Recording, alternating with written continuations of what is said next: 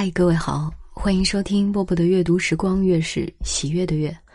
今天要给大家带来的是《图书馆的恋人》，作者新井一二三。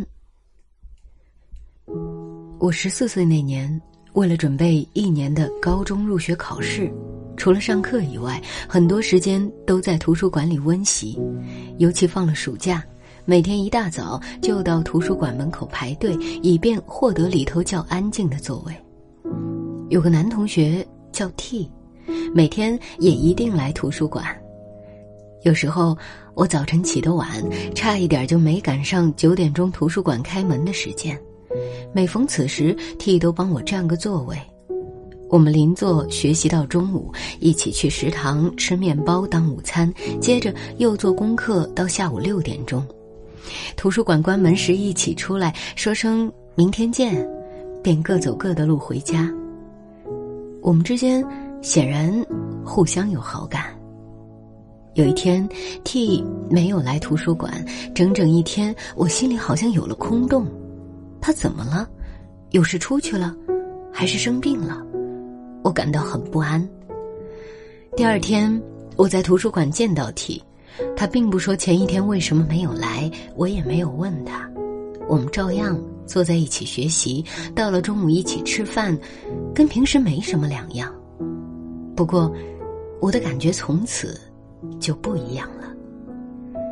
当初我没有明白到底是怎么回事，看到 T 的脸，我觉得口渴；跟他说话则心跳；找不到他时，心中不安的很。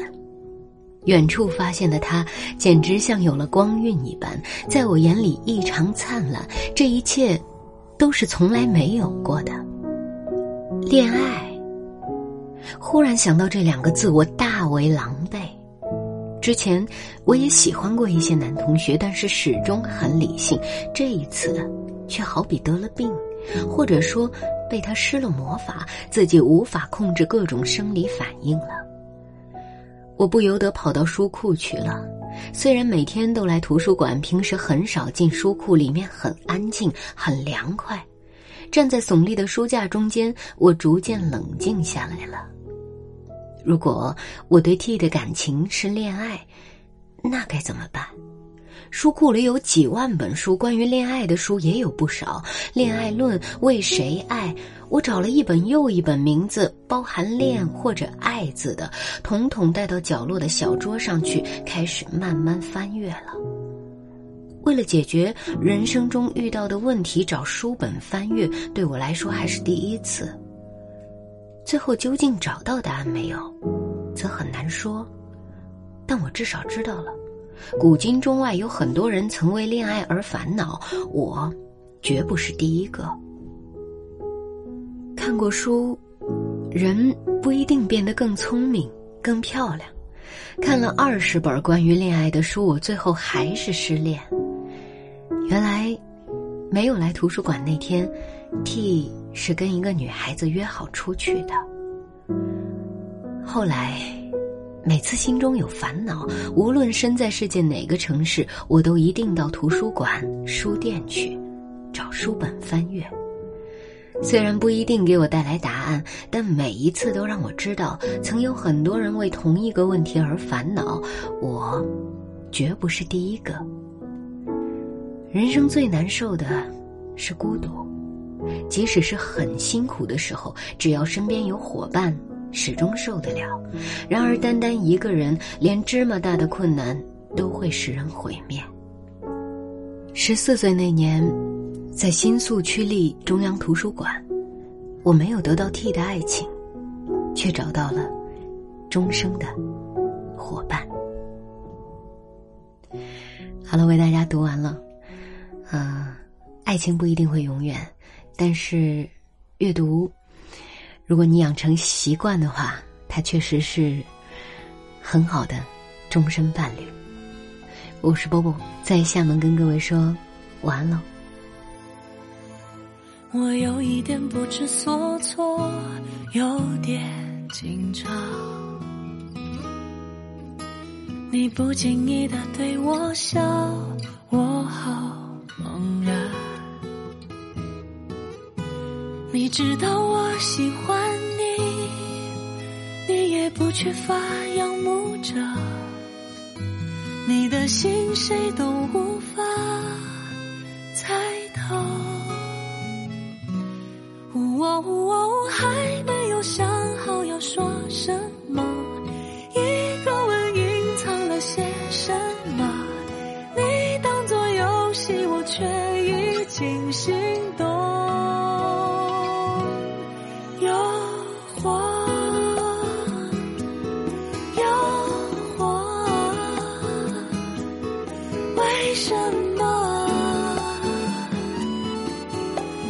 是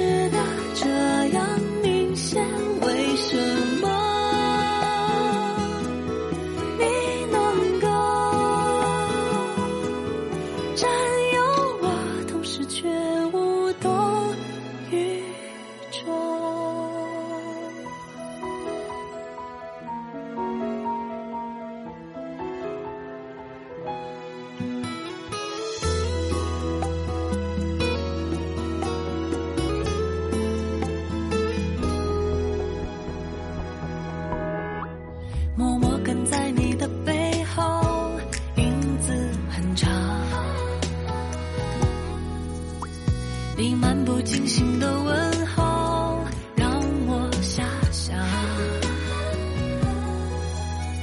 不能公开的心思，却早已被你掌握着。在你手中的感情线流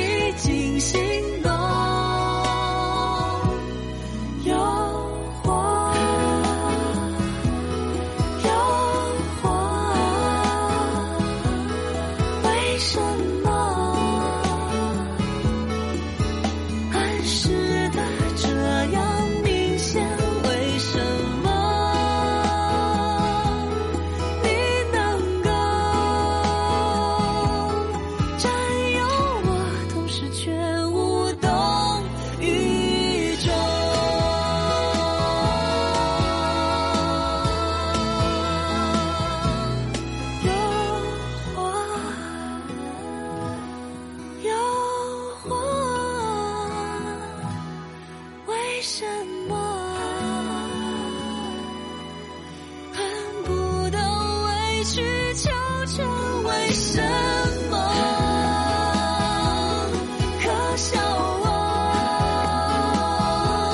始终不承认自己想太多？